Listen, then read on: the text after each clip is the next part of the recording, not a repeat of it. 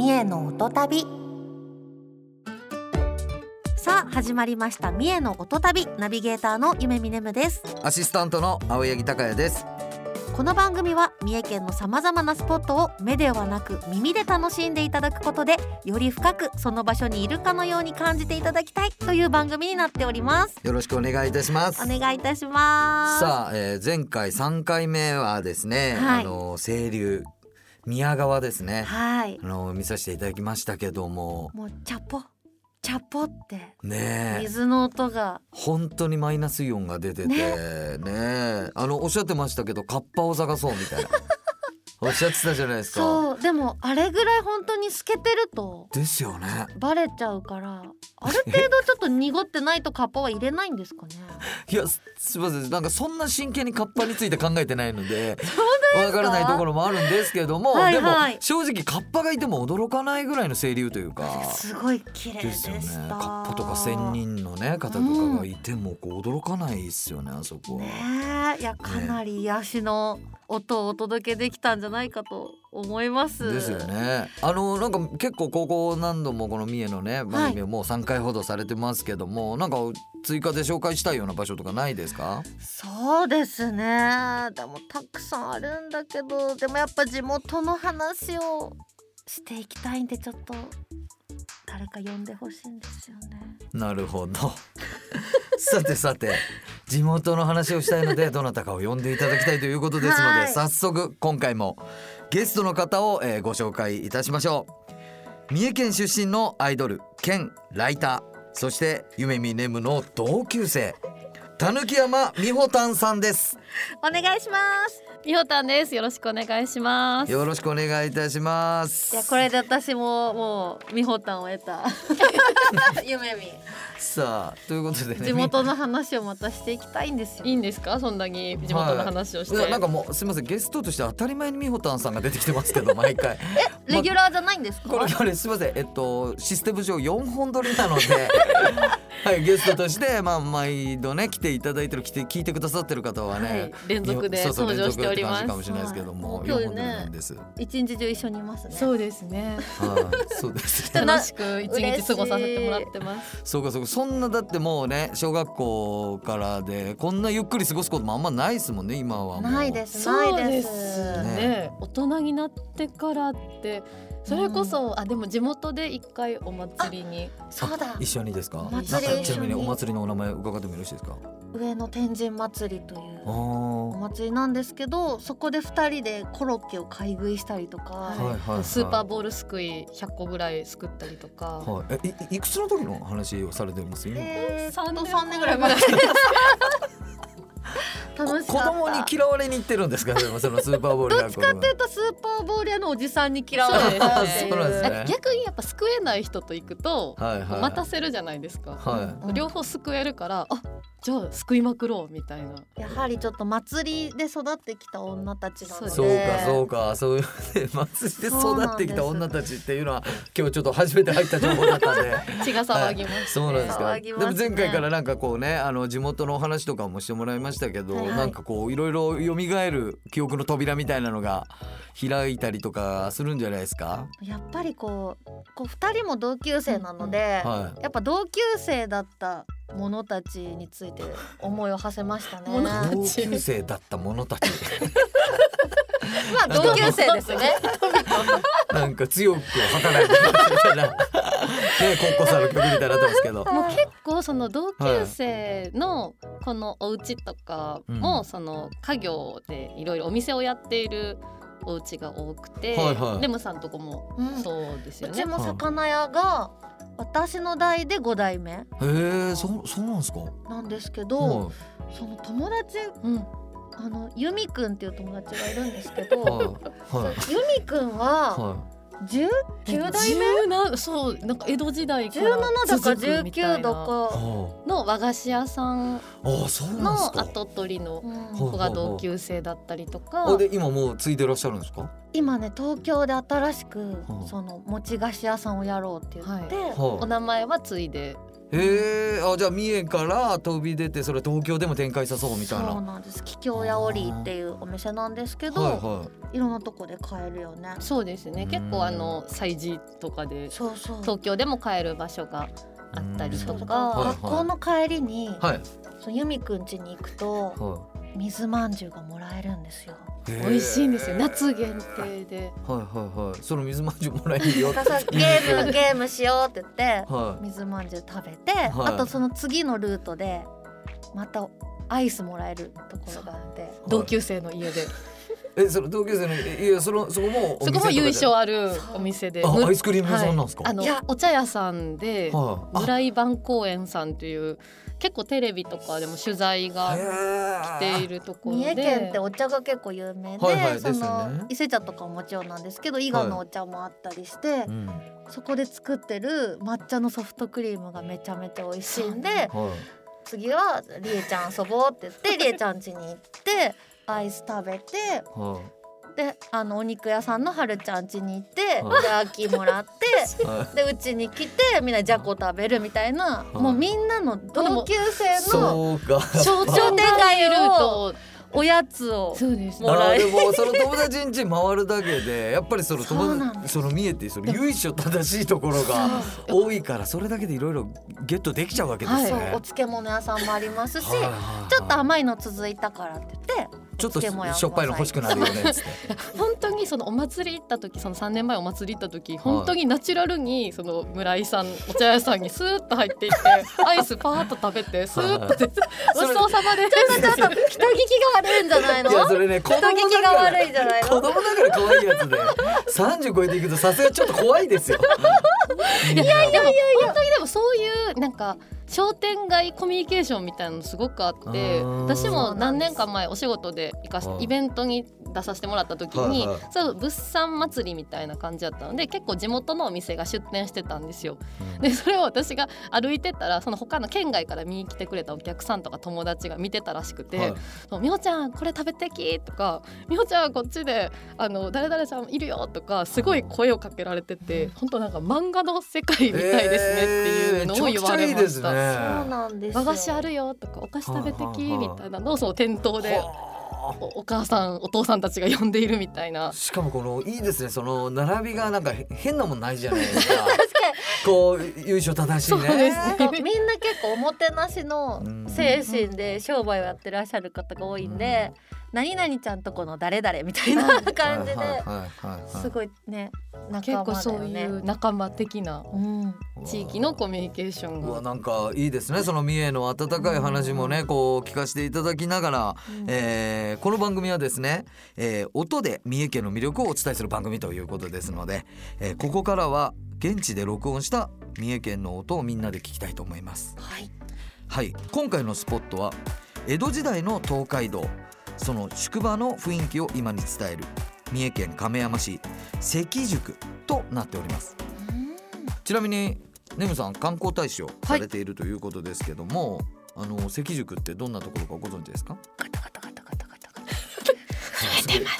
タ。わかり関づらい宿行ったことないんですよ私。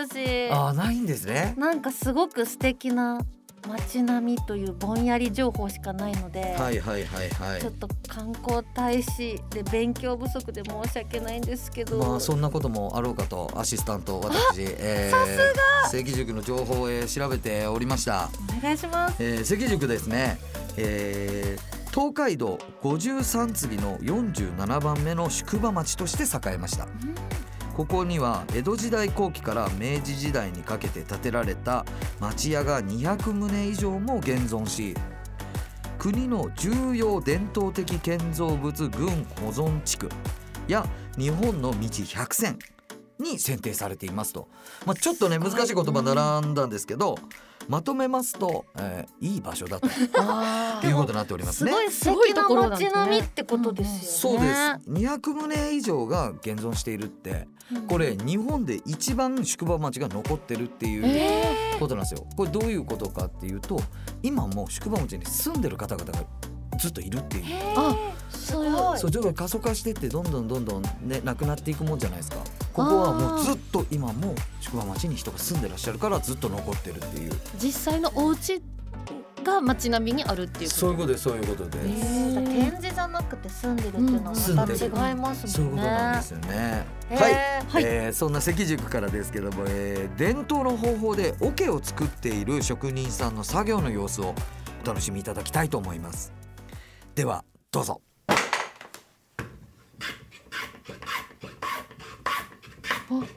なんかやすってうんる削ってる、さあこれどういう状況かわかりますか？予想するに木の側面をけないこう桶って細い板がいっぱいそう並んでるからその接地面をやすってるんじゃないどうやってるんですよねこれ。あでも削ってますねなんかイメージだとこう多分ツヤッツヤに塗られてるでしょ、うんきっとう。んでもその塗る前の作業ですよねこれきっと。そうです木木の時ですよねまだですよね。組み立ててるのかあなはめてるはめてる今なんか一瞬楽しげになりましたね。リズムがねリズミカルなコンコンコンコンみたいな。一枚ずつやすってカコカコカコってはめてるのかな、あの側面のところを一個ずつ、すごい気持ちいい音ですねねこのやすった後の木のくずがファササってあもう想像できちゃいますねあのねその木のくずまで、匂いがねなんかあそう木ーの匂いがすごい確かに確かになんかこの横で昼寝したいねいい音と人さんがすそうですねそうでも前回の時からそうですけどこの三重の音聞きながら昼寝できますよでねきますよねあの水流もそうです川の音とかそうしですよね目つむっちゃいますもん、ねリラックスできる目開けてもらっていいですかさあうんということですけどなんかどういう作業を工程してるかちょっと想像でみほたんさんからそのやっぱ木を削って結構この小さめのなんか軽めの音がしてたんで、うんやっぱり小さいこうお桶の側面になるところを作ってうんはめ込んでいってるんですかね形を作ってでるもなんか小さい木と小さい木ちょっとこすってるような感じもしましたよねあ若そう干いうことえーうんどうですかねむさんえーなんか私は途中のこうカララランみたいな道具を置いたであろう音が気になりましたねどんな形の道具なんだろ確うカンナカンナなあーでものカンナってあんな音するのかなとかなんか特別な道具使ってたりはしそうですけどねうんそたのだ、えーこちらのですね明治15年に創業しましてそこからはい140年続いてるんですよ、うんで大きく使ってるものとかを多分変えてないんですよねへだから言うと今の音は2022年に取られた音ですけども、明治の時に聞いても同じ音だとあーなんかロマンがだからいなうんこかともうですよね前世の記憶みたいなそういうそれでこう懐かしい感じになっちあゃあったそれもあるかもしれな いですよねでもね絶対違う地元の音ですからね そうだ った前世の前そうにでした普通に地元の音なんでねさあこれちょっとどういうふうにやってるのか皆さんにもね想像していただきたいところですけども気になるはい、えーそしてもう一箇所音をご用意しております、はいえーこちらはですね創業約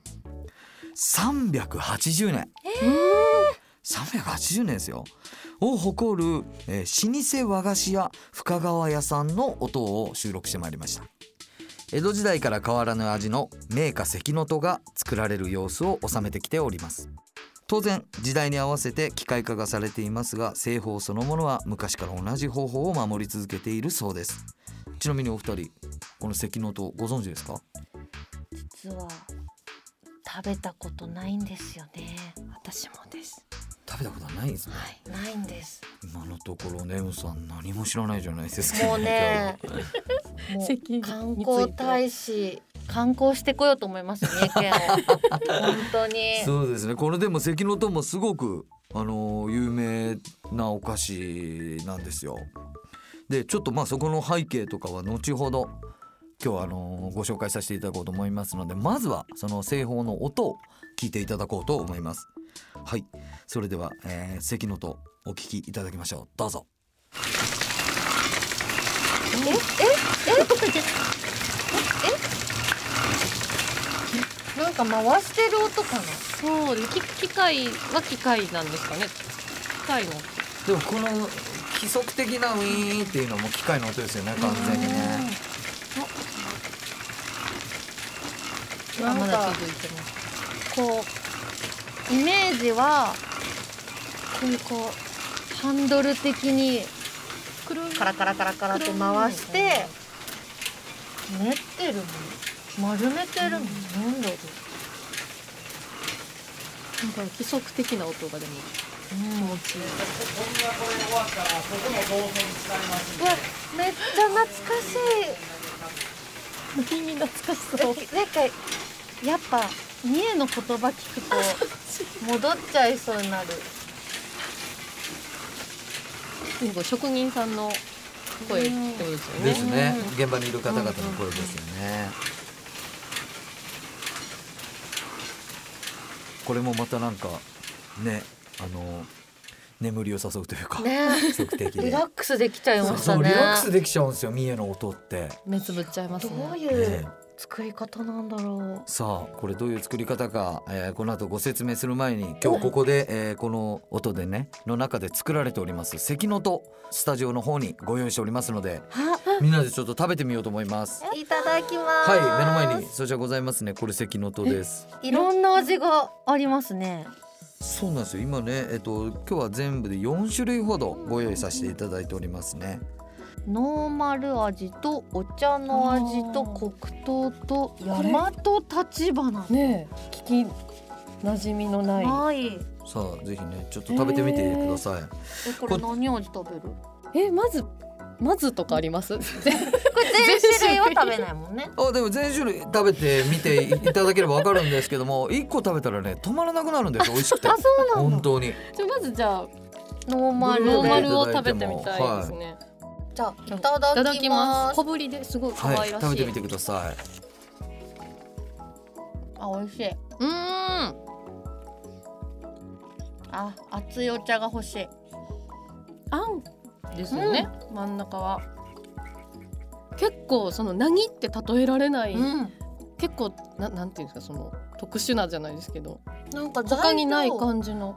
お菓子ですうん素朴な見た目なんですけど、初めてやっぱ食べ食べました初めて食べまねしむたさんいかがですかなんか材料がすごいシンプルなのにうん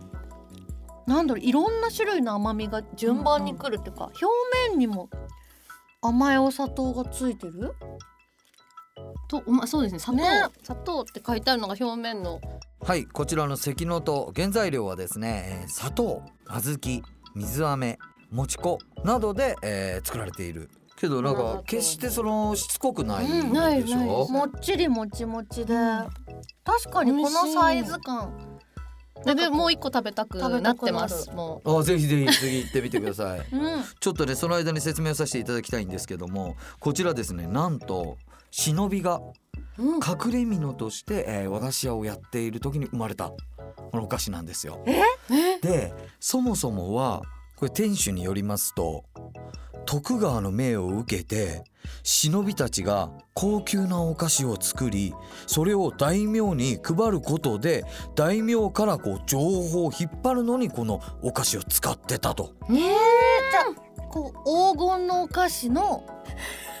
これを下にど小うぞ判は入れずみにああそうそうですそうですそうですお代官だったら入れるかもしれないですけそどっか忍びは忍びはもうこおれ菓子一本でいいお菓子一本でいろいろ引き出すっていう。それぐらいの美味しさそれぐらいの価値ってことですだっよてね。当時ってこの砂糖が高いですもんね、きっと、うんうんこんな甘いものってうんなんかぜひぜひちょっと別の味も食べてえみてこくだのさい。大和立花が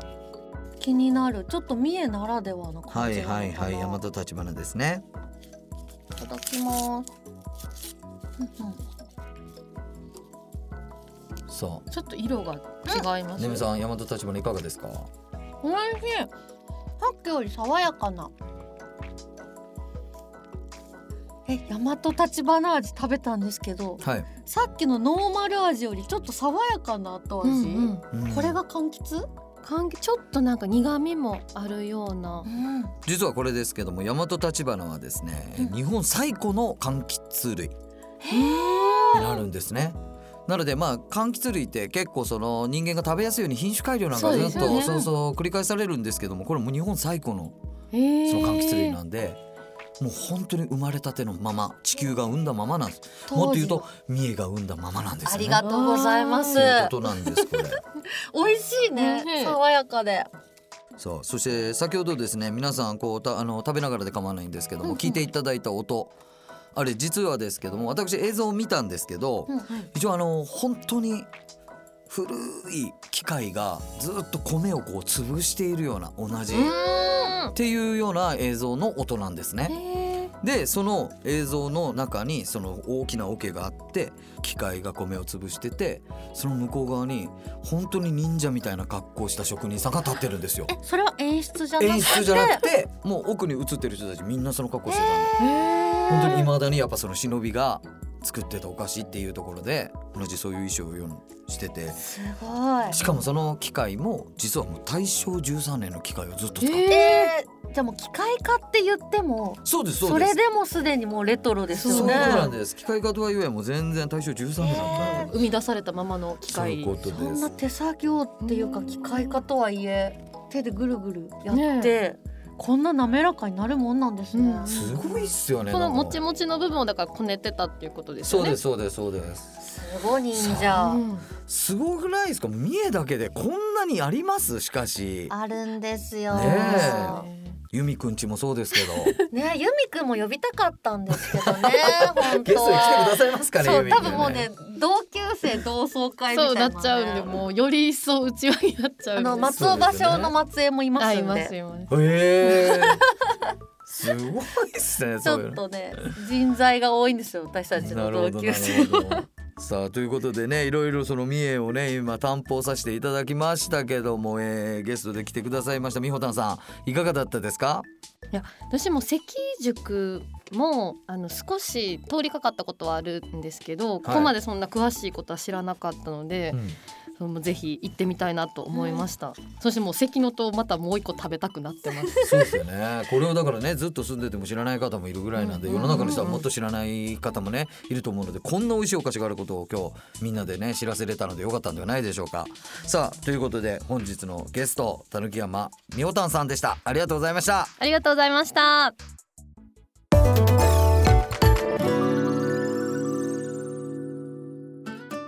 三重の音旅エンディングのお時間となってしまいましたここで私が観光大使を務める三重県からのお知らせです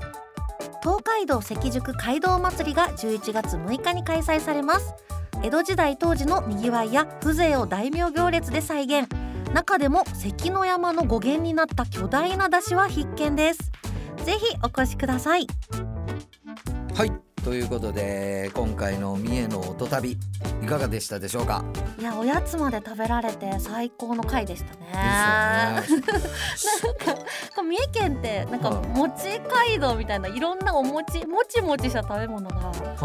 はい多いことで有名なんですけど敵のともすごくもちもちしててちょっと好みの味でしたこれちょっとまだたくさんあるんで私帰り道にいろんな人に配り歩いて帰ろうと思います ぜひぜひ配り歩いて三重 PR してください PR しいまやすすごいですよねだからずっとこう三重でね育たれても、まだ知らないこんなすごいものがあるっていそううなんですよ三重ねの奥ゆかしさをね今回も感じたのではないでしょうかはいはいそういうことで、えー三重の音旅以上となりますぜひ、えー5回目ですね次は5回目になりますぜひそちらもお聞きくださいお相手はアシスタントの青柳孝也と夢見ねむでしたありがとうございました